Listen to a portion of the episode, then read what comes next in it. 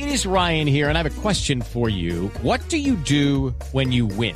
Like, are you a fist pumper? a woohooer, a hand clapper, a high fiver. I kind of like the high five, but if you want to hone in on those winning moves, check out Chumba Casino. At ChumbaCasino.com, choose from hundreds of social casino style games for your chance to redeem serious cash prizes. There are new game releases weekly, plus free daily bonuses. So don't wait. Start having the most fun ever at ChumbaCasino.com. No purchase necessary. BGW. Void were prohibited by law. See terms and conditions. 18 plus. Hablar de este tema tenemos a un doctor eh, que es el doctor Oscar Rosero. Él es médico endocrinólogo y es experto en metabolismo y le encanta hablar de estos temas. Lo seguimos en redes sociales.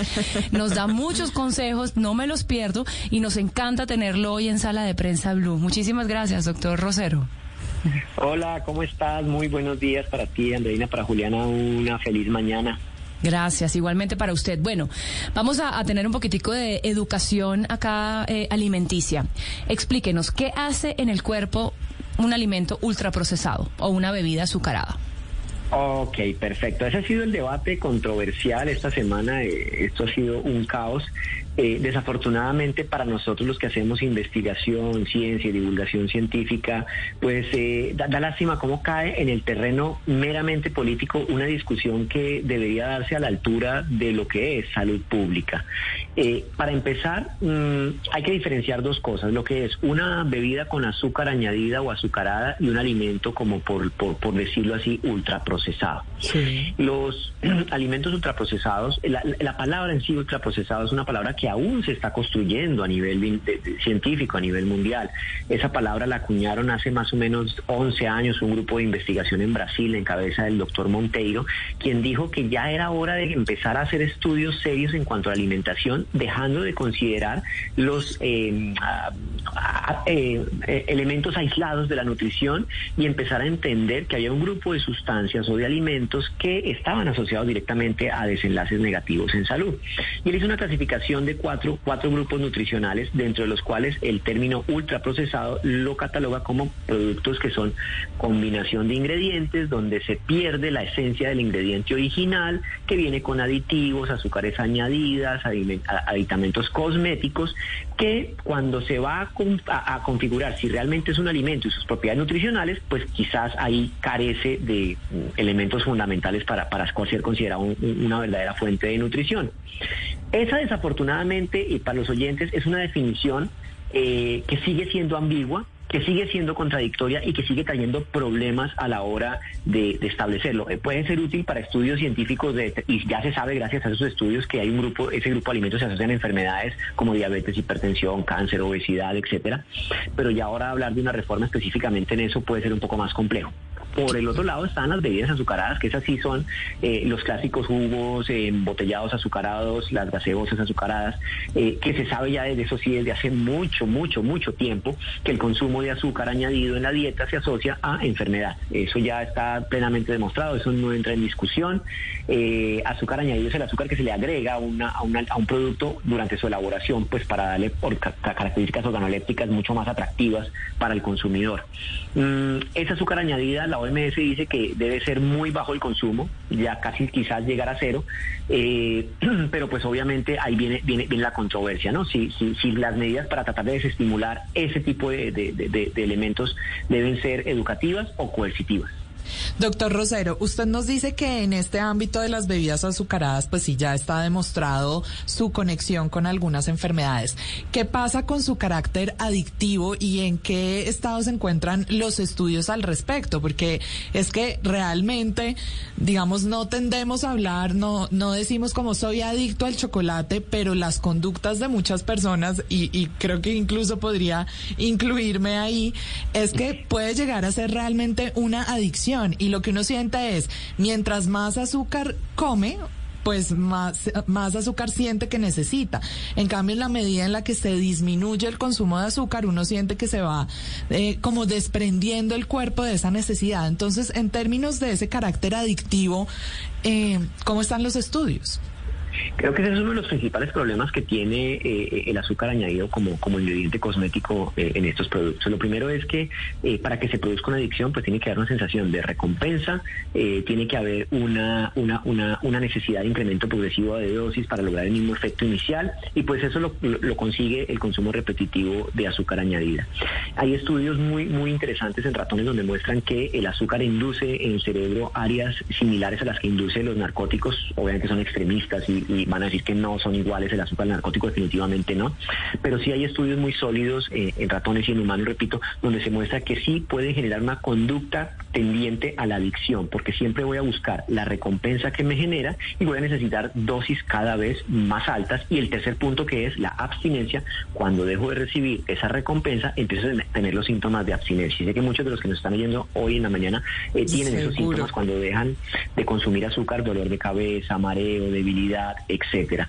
Ese es como el componente de adicción y está bien estudiado, sigue siendo controversial, ojo con esto, pero hay mucha, mucha evidencia de que dosis repetitivas, increcientes de azúcar añadida generan esa sensación. Y las vías de recompensa a nivel cerebral son vías de recompensas eh, estimuladas por dos hormonas muy poderosas que son la dopamina y la serotonina. Esas dos hormonas que dan placer y bienestar, pero con un problema. El placer y bienestar es momentáneo, segundos, de tal forma que cuando tengo euforia, caen los niveles, vuelvo a tener la necesidad de requerir otra vez el consumo y se crea un círculo vicioso. Eso es muy, muy, muy, muy perjudicial para los niños porque estamos acostumbrándolos a mantener niveles muy altos de dopamina, muy altos de serotonina, a los cuales se acostumbran a tenerlos. Step into the world of power, loyalty and luck. I'm gonna make him an offer he can't refuse. With family. Cannolis, and spins mean everything. Now, you want to get mixed up in the family business. Introducing The Godfather at Choppacasino.com. Test your luck in the shadowy world of The Godfather slot. Someday, I will call upon you to do a service for me. Play The Godfather now at Choppacasino.com. Welcome to the family. No purchase necessary. VGW Group. Void where prohibited by law. 18 plus. Terms and conditions apply. Y, y cuando ya no tengo esos niveles, vienen serios problemas eh, afectivos, emocionales, etcétera. Doctor Rosero, yo no sé si es un mito a lo que uno ha escuchado por muchos años, y es que cuando las personas tienen cáncer, lo primero que le recomiendan es no comer más azúcar porque dicen que el cáncer se alimenta del azúcar. ¿Cómo es esto? ¿Y es verdad? Sí, parcialmente sí. Eh, resulta que, bueno, hay, que ver dos, dos formas. Uno, el origen del cáncer. Hay muchas teorías de origen de múltiples cánceres. El más frecuente que todos hemos oído es el cáncer de mama. Y en eso creo que en salud pública, insisto, siempre ha sido una, una, crítica fuerte mía. Llegamos muy tarde en las campañas de prevención del cáncer de mama porque nos quedamos en el punto de eh, diagnóstico precoz, autoexamen, consulte a su médico. Pero nos damos cuenta que quizás la génesis empezó mucho tiempo atrás, quizás en la infancia de la niña, cuando daba dosis repetitivas de azúcar que estimulaban una hormona que se llama la insulina insulina. La insulina es muy buena, pero en exceso es un factor eh, eh, formador de, crecimiento, es un factor de crecimiento que induce el crecimiento de algunos eh, tumores, específicamente el cáncer de mama, cáncer de próstata, etcétera. Hay un estudio en oncología que busca lesiones cancerosas y adivinen qué sustancia utiliza ese estudio, glucosa el azúcar, el, tumor cancerígeno, como tiene una tasa de reproducción tan alta en los tumores agresivos, necesita un aporte alto, alto de azúcar y por supuesto que haya asociaciones directas entre consumo elevado de azúcar, más riesgo de metástasis y por supuesto eh, más riesgo de complicaciones. Bueno, ya que estamos hablando, doctor Rosero, de enfermedades en particular, entonces Andreina le preguntó por cáncer, usted nos había mencionado diabetes, hipertensión, le quiero preguntar por la salud mental la relación que pueden tener el, azúcar y los elementos, los alimentos ultraprocesados con enfermedades como la depresión, la ansiedad. Sí, fíjate que recientemente hay una publicación que habla eh, de la asociación entre consumo de ultraprocesados y enfermedades mentales tipo depresión, tipo Alzheimer, eh, tipo demencia, y eso ya, ya está plenamente establecido. Los ultraprocesados, esas combinaciones de ingredientes que, que, que, terminan siendo perjudiciales para la salud, tienen problemas en cuanto a su constitución de ingredientes. Usualmente los ingredientes presentes en los ultraprocesados son harinas refinadas, esas suelen tener blanqueadores que son sustancias químicas no muy buenas, la presencia de azúcar en cantidades muy significativas la presencia de grasas vegetales inflamatorias, la presencia de colorantes artificiales, acentuadores de sabor como por ejemplo el glutamato monosódico. Hoy precisamente publicaba en Twitter eh, un, estudio donde asocia la presencia de em, el consumo de colorantes artificiales con el autismo eh, y déficit de atención.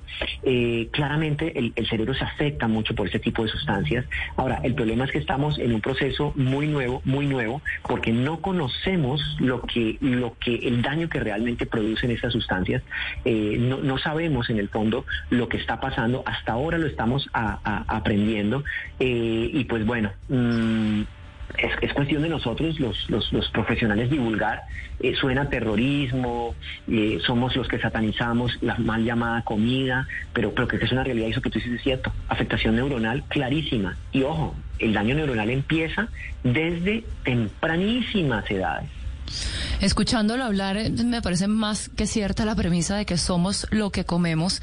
Y eh, le quiero preguntar, ya que pues vimos todo este panorama pues terrible eh, de lo, del efecto que tienen estos alimentos en el cuerpo, le quiero preguntar qué es lo que debemos comer. Usted repite y repite como un mantra en, en sus cuentas de Instagram que tenemos que comer alimentos reales. ¿A qué se refiere con eso? Sí, sí, mira, mira, eh, Juliana, eh, hemos perdido la conexión con, con, lo que significa la alimentación. Eh, desafortunadamente esto empezó después de la década de los ochentas para nuestros países y fue que perdimos la conexión entre lo que era alimentarnos y nutrirnos por cuestiones de, de, la presión mediática, presiones del tiempo, presiones del trabajo, etcétera. la comida que, que deberíamos comer es la que ancestralmente hemos venido recibiendo y para la cual evolutivamente fuimos desarrollados. lo que yo llamo mi, mantra de la comida real, eh, eh, es la comida esta que, está disponible en nuestro país, fácilmente disponible, cultivada, sembrada, fácilmente trabajada, además con unas recetas sencillamente espectaculares y deliciosas. Eh, y el mensaje creo que ese es el más importante. Volvamos a la realidad, volvamos a lo que comíamos, no sé, hace 50 años en los hogares, porque es que todas esas enfermedades, si tú miras las estadísticas, si ustedes miran todos los oyentes las estadísticas de este tema, estamos hablando, es muy reciente, nos cogió a todos, al sistema de salud, a profesionales de la salud en todo el mundo, con los literalmente con los pantalones abajo. No sabíamos lo que estaba pasando. Y esto ya se empieza a convertir en tendencia a nivel mundial, empieza toda una, una estrategia de comunicación que es muy difícil, porque por supuesto que la comida industrializada nos inunda, es un negocio muy, pero muy grande. En Colombia es un, un porcentaje muy alto del Producto Interno Manufacturero proviene de este tipo de empresas que finalmente no se trata de que lleguen a desaparecer, porque eso sería absurdo, pero sí de que empecemos a, tener una conversación y hablar un poquito de cuáles de los ingredientes pueden ser los más malos de los malos y por lo menos disminuir eh, eh, el acceso. Ser más conscientes en nuestra alimentación, comer lo que la, da la tierrita. Muchísimas gracias, doctor Oscar Rosero, endocrinólogo, por estar con nosotros aquí en Sala de Prensa Blue. Que tenga un feliz resto de domingo. Muchísimas gracias a todos ustedes y recuerden, lo coman real. Ahí está la respuesta. Okay, round two. Name something that's not boring. A laundry? Ooh, a book club. Computer solitaire, huh? Ah, oh, sorry. We were looking for Chumba Casino. That's right. ChumbaCasino.com has over 100 casino style games. Join today and play for free for your chance to redeem some serious prizes. ChumbaCasino.com. No purchase necessary. Full prohibited by law. 18 plus terms and conditions apply. See website for details.